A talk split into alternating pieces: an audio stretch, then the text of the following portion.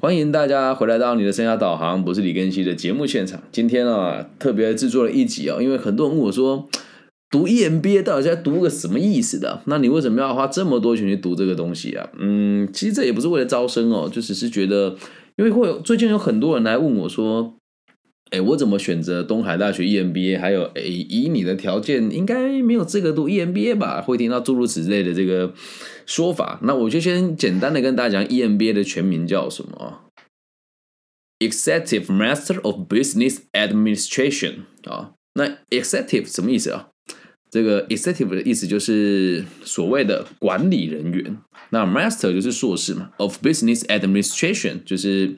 在这个商业与行政上面哦，简单的说就是工商管理的这个在职专班。那在我们东海大学会叫做高阶经营管理硕士在职专班，意思就是你是带着明确的管理职来这边学习你想要学习的专业的商业以及管理的知识。我知道很多人都觉得说这个是一个来交朋友跟玩乐的地方，但我必须得讲哦，这个想法跟看法，我个人认为是错的很离谱的。那别别的学校怎么做我不知道，确实有很多学校就真的是吃吃喝喝玩玩啊，然后拿学位啊这样子。但我想要跟大家分享的是，我在东海大学读到 EMBA 所得到的东西有哪一些，因为并不是每一个人都会。用这么认真的方式来读它，那也有人拖了好几年才毕业，有的人甚至他不想毕业，因为他就是来这边玩的。在台湾有这个四大商社玩下来的这个钱，跟你读 EMBA 的落差其实也不会太大。那我特别制作这一集是希望大家能够更了解 EMBA 在做什么，就包括连今年哦，虽然呃自己在经济的实力上可能还是跟这些我的同学都是四五十岁居多的，和他们比起来，我的经济收入真的是。可能差不多了，但是以这个资本的雄厚程度，可能差得很远。因为人家在月收入十几二十万，也是已经二三十年了。那我也是在最近这两年啊，就是在稳定了之后，包含投资的一些实力啦，还有过去的合作的一些厂商的这个货款的这个呃一部分的呃互相请款的不清楚，以及我合伙企业的某一些。也不能讲不好了，反正就是大家的分红利润讲不好，然后这个被人家坑杀了这些投资的一些基本的分红哦。那累积到现在，你说收入比较健康跟比较稳健，也是这两三年的事情。那你说为什么要读 EMBA？其实很多人就是为了交朋友。那我来说一说，如果以你以我这个年纪三十出头岁。你要在这个年龄层来读 EMBA，你很有可能会遇到问题有哪一些，然后再来跟大家分享在这些学科里面我学到了什么。呃，你很有可能遇到问题是别人你的同学聊什么你不知道，还有你对于产业的了解不够深入，老师在上课时候你有可能听不懂。那以及就是你的同学们的经济实力比你雄厚很多，你可能玩不起他们玩的东西。但是在我们班没这个问题啊，因为班上的同学都还蛮。亲近彼此的，而且都很愿意提携后辈，所以我们班的氛围其实还不错。那我今天跟大家主要分享的是我们在 EMBA 一年级东海大学会学哪些东西，然后也跟大家分享，你如果有同学想要读 EMBA，或者是有考虑东海大学 EMBA 的话，可以找我联系。因为我个人认为在这边学的东西，我真的是学的很扎实啊。好，那我在一年级上学期的时候啊，只修了四门课，因为上课时间基本上都会集中在六日哦。那像我这个上个学期是六日上课，那这学期就是礼拜六跟礼拜一，那礼拜天只有一门课，只有一学分，就是每隔两三个礼拜听一场演讲。那演讲都是我们中台湾，啊不是中台湾，就是全台湾最顶尖的几个中高阶管理的这个知名人士来跟我们做分享。那我先讲一下这几堂课。我先讲必修，我我修了哪一些？大一上的必修有行销与品牌管理、产业竞争策略跟研究方法，然后还有一个选修。那选修我们其实基本上会有一个必选，一共有六个六堂课。那这六堂课你得选四堂才把毕业，加上你的必修学分，全部加起来要达到四十二学分。但这四十二学分里面呢，学校很贴心的帮你准备了三学分，是让你未来写论文使用的，所以全部只要修三十九学分就够了。那一个学分费我记得是四千五还是六千块？不记得，反正人家钱来我就缴了嘛。那我们讲一下我这样子修下来的心得哦。呃，两三颗 A 加一颗 A，好，那 A 加由于一颗 A 是管理会计，为什么老师只给 A 我也不知道。但是呃，就我从大学到现在的成绩都不算太差。那我跟大家分享一下每一堂课上的东西大概是什么哦。先从这个，我先从管理会计开始好了。在管理会计课程里面，老师会去带你估算了，就是我们订单改变的时候，你该怎么去抓你的这个成本，跟你如何去预估这个订单你要不要接。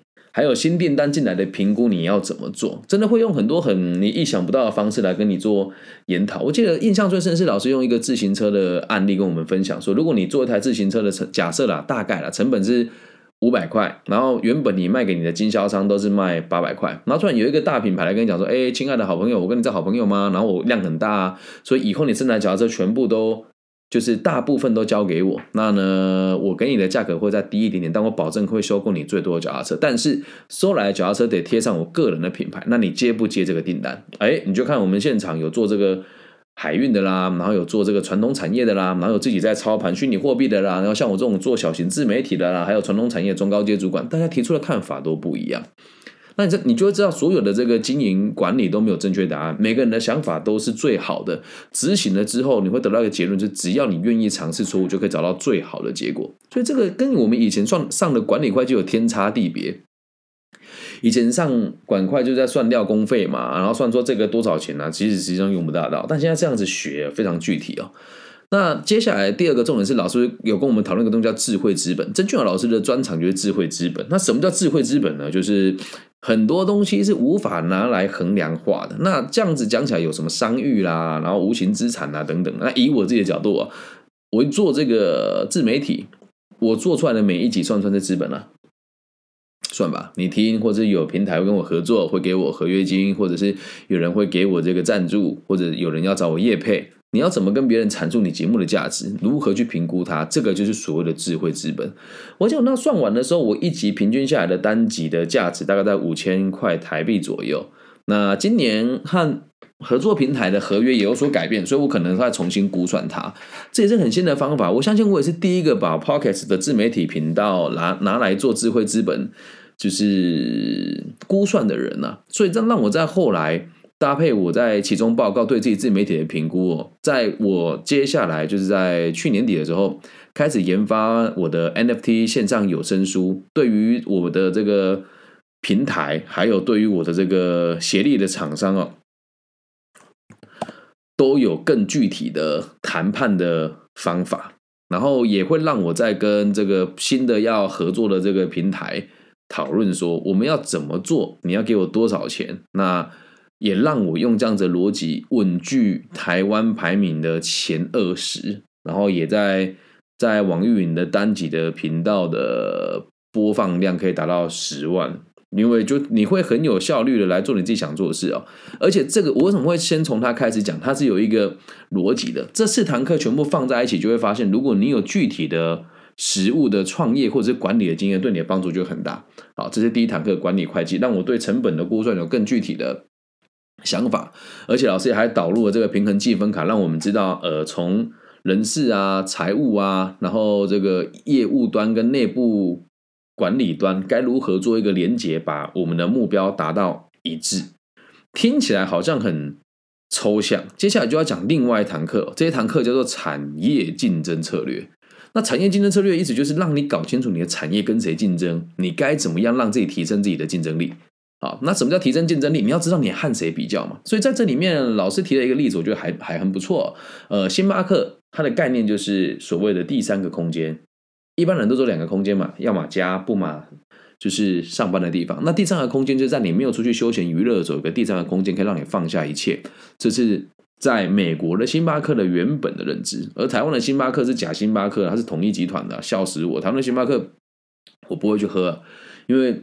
就我自己也知道他们的豆子的水平嘛，可是我们在上这个论论点的时候，我们在课堂上可以提出这些想法，老师都是可以接受的。哈，就是哎，确实台湾也是有点做弹性嘛，那也会举其他的案例，我们就特别又提了美国的一个这个航空公司啊，那就是原本我们搭飞机就哇，飞机好贵啊，手续好繁杂，但这个公司就为了呃，这个就是也可以说是廉价航空的始祖了，就说哎，我们做的就是空中巴士。就和你搭公车的概念是一样的，所以他就做了很多方式来做他的这个行销上跟他管理上的这个调整哦。然后再来就有提到一个美国很有名的汽车收购公司，那它的收购公司就是以前的收购公收购的公司都是比较小型化了，自己开个二手车行啊，然后找人家车来给你卖。那这个最新的平台是我不会让我自己经营车行，也就是你车要卖的话，你跟我说，然后我只经营平台，那我会挑最好的车，然后给予最高的评价。等你要看的时候，我再去。跟你再再再去带你来做这个东西，所以我的展销场会变得很少，我的成本就降低很多了。那听完之后是耳目一新啊，而且他会用一个方式让你理解什么叫做策略的愿景，什么叫做目标，那什么叫做就是共同的价值观。所以那时候在做我自己的 podcast 的这个产业竞争策略报告的时候，突然想到一件事情哦，那我做这个 podcast 的愿景是什么？我我有一个高不可攀，然后又可以刚好搭配那时候我要读一本书叫《无限赛局》哦，又要解决社会的问题，所以我就决定我的企业的愿景就是让老有所终，少有所长，壮有所用。那我要达到哪些明确的目标呢？大方向就是让成本极小化，让利润极大化。然后同时哦，要能够非常清楚明白的，你什么叫做极小化跟极大化。那用我的方式，就是刚好搭配我的管理会计估算的方法，我就可以去算出我一集投入的时间大概有多少。然后估算的方法很多，一开始我是用我个人的时薪来计算，然后后来我又用这个我在自媒体延伸出来的收入来计算，然后再后来我就又用我的这个。累积的播放量来分担到我每一集里面来计算，所以做了各种不同的方式之后，我就发现，哎，其实我去估算它没什么太大意义，但我可以有一个初估的数字。而有趣的是，不管我用哪个方式估算出来的出来的价值都差不多。很酷吧？那在这个逻辑之下，我就知道，好，那我既然要把我的平台利利润极大化，成本极小化，我就开始了我现在做事的方式哦，就是我把每一个平台都同时播出，然后直播完之后直接上传到每个平台，同时可以在第一时间就看到大家的回馈。那在前一阵子，我的节目呈爆炸性的成长，现在又开始趋缓下来了。但我在 IG 上面的播放量也越来越稳定。那自媒体的播放量呢，其实一直是稳定攀升的，但是在台湾的排名还是没有拉起来。这时候我觉得很纳闷，于是下一堂课解决了我所有的问题。我们刚刚讲的管理会计，后来讲的产业竞争策略嘛，第三堂课教的就是行销与品牌管理。那在这堂课，我跟老师的看法就有点相左了，就是我们都会是讨论一个品牌的好，然后一个品牌的定位，然后品牌的优点是什么，一直到最后一天，我才发现哦，原来不是我想的这样。我们在期末报告的时候，老师做了一件很有趣的事情哦，他要我们去探讨一个失败的案例，有趣吧？探讨一个失败的案例。然后我们这一组做的是 HTC 嘛，HTC 很有趣啊，它原本是全世界赚最顶尖的 HTC 的这个智慧型手机的。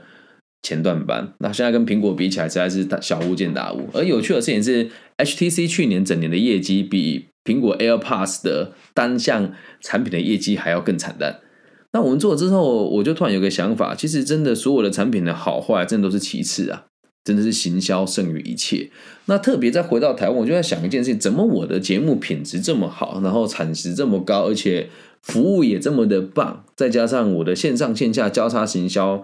全台湾目前应该是我做的最好，可是为什么我的排名上不来？后来就发现一件很有趣的事，因为我没有购买关键字，而且我也没有打算就是做过分的行销来提升我节目的这个人家对我的期望，所以大部分会大量做行销的产品呢，都是没什么鸟用的。你就看苹果做不做行销，几乎不做。那你说，哎，你这样讲不对啊！我们每一个好莱坞电影基本上都会把苹果拿来做行销。你认为啊，他现在帮人，他现在在电影里面植入性行销苹果，是苹果吃香还是在电影吃香？所以东西的本质只要够好，你根本就不需要做行销。但是苹果一开始有没有做行销？绝对有啊！那因为我自己喜欢读一些课外的读物嘛，呃，前阵我看了一个这个专门在。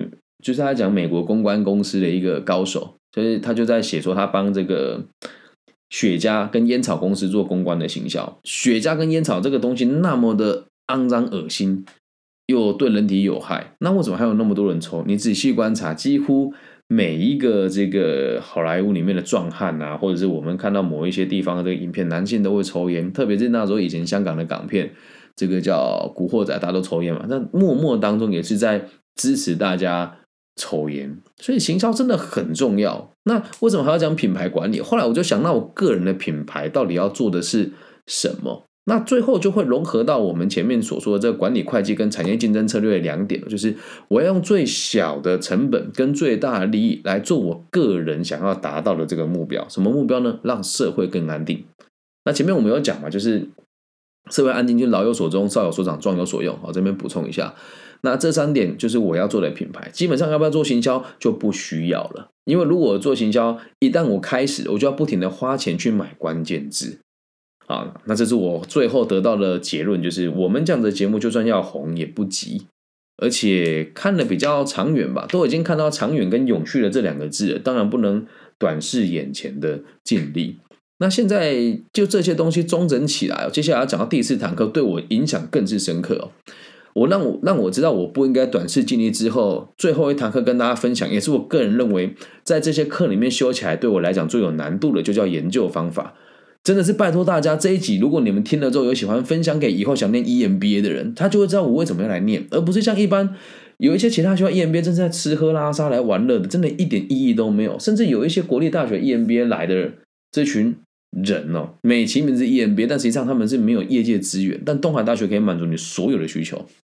哦，这一堂课叫研究方法，研究方法，我们很常在外面授课，在外面演讲，然后也。以前也有很多机会跟我们地方的领导做交流，但是以前地方领导都不大甩我，只有这个当时我们的台中市的这个副大家长杨琼英杨副大家长有接见过我，并且采纳我的某一些建议，之后就再也没有了。后来都是我们这个地方的局处首长和我做接洽。那也是刚好在这两年哦，我开始会跟一些地方的这个士绅啊，还有我们讲的其他县市的大家长来做一些呃研讨的动作。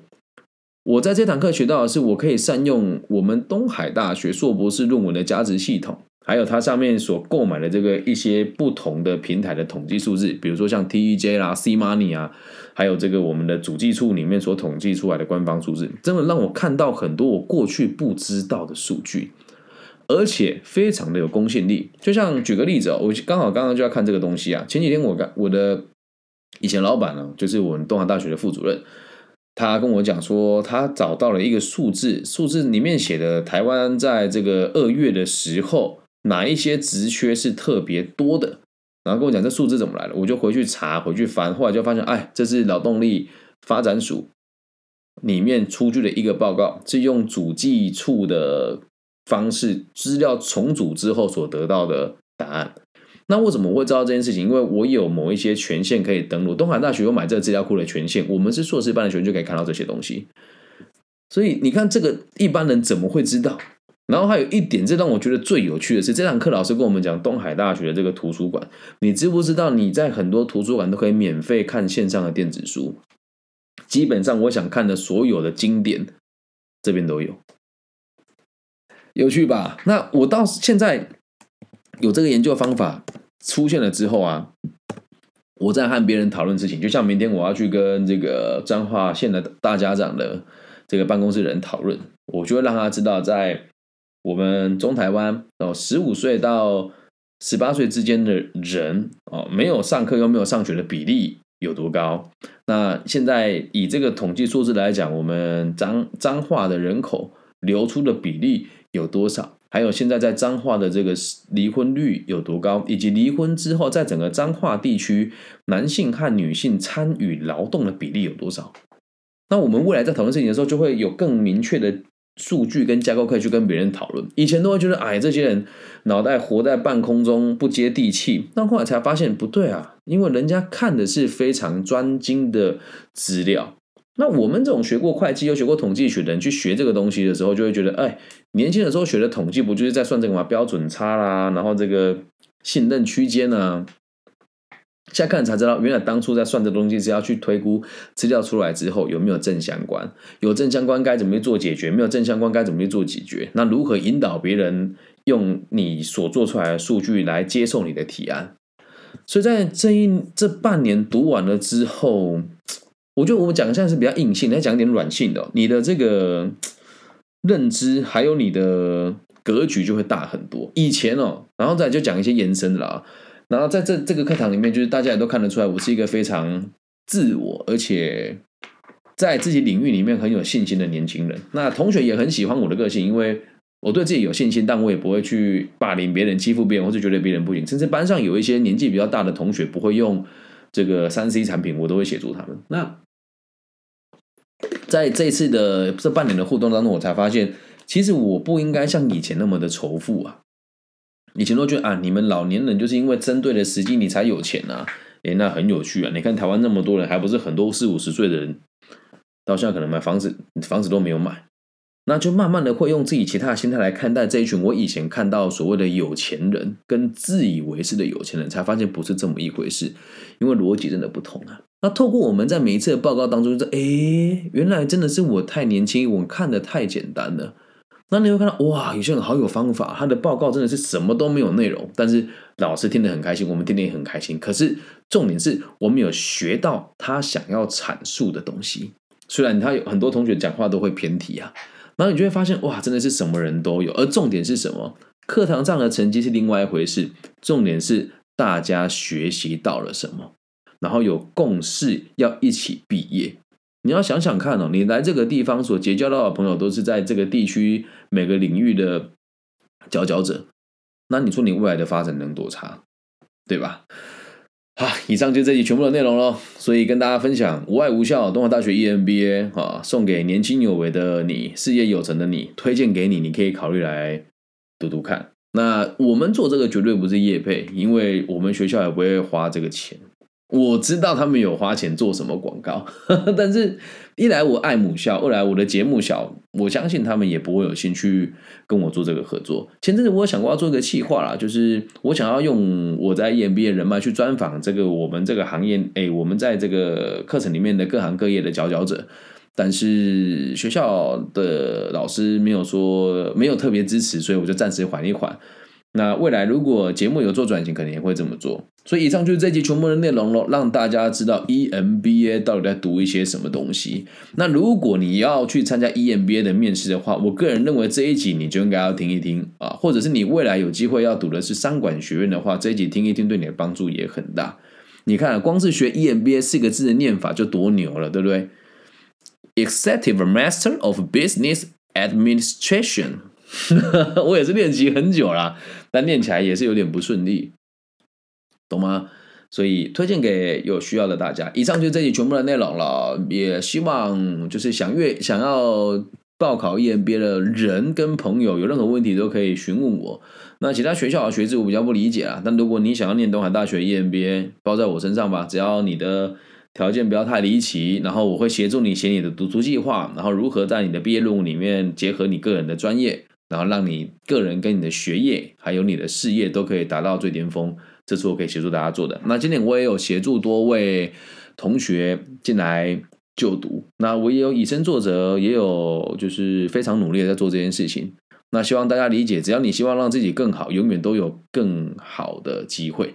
好吗？那如果大家还想要听我讲更多 EMBA 相关的内容，都可以留言给我。以上就是这集全部的内容喽，希望对大家有帮助。如果你也喜欢，记得帮我分享、按赞加订阅。那想要找我聊聊的朋友，可以加我的微信，我的微信号是 B 五幺五二零零幺，或是你可以透过各个不同的平台来搜寻我的名字，都可以听到我的 Podcast。我所有的节目都会第一时间就储存下来，然后放到公开的。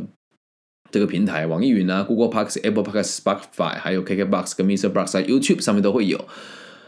啊，我的名字叫李更新，木子李，甲乙丙丁戊己更新的更，王羲之的羲，就这样喽。希望可以得到你们的回音，我爱你们，拜拜。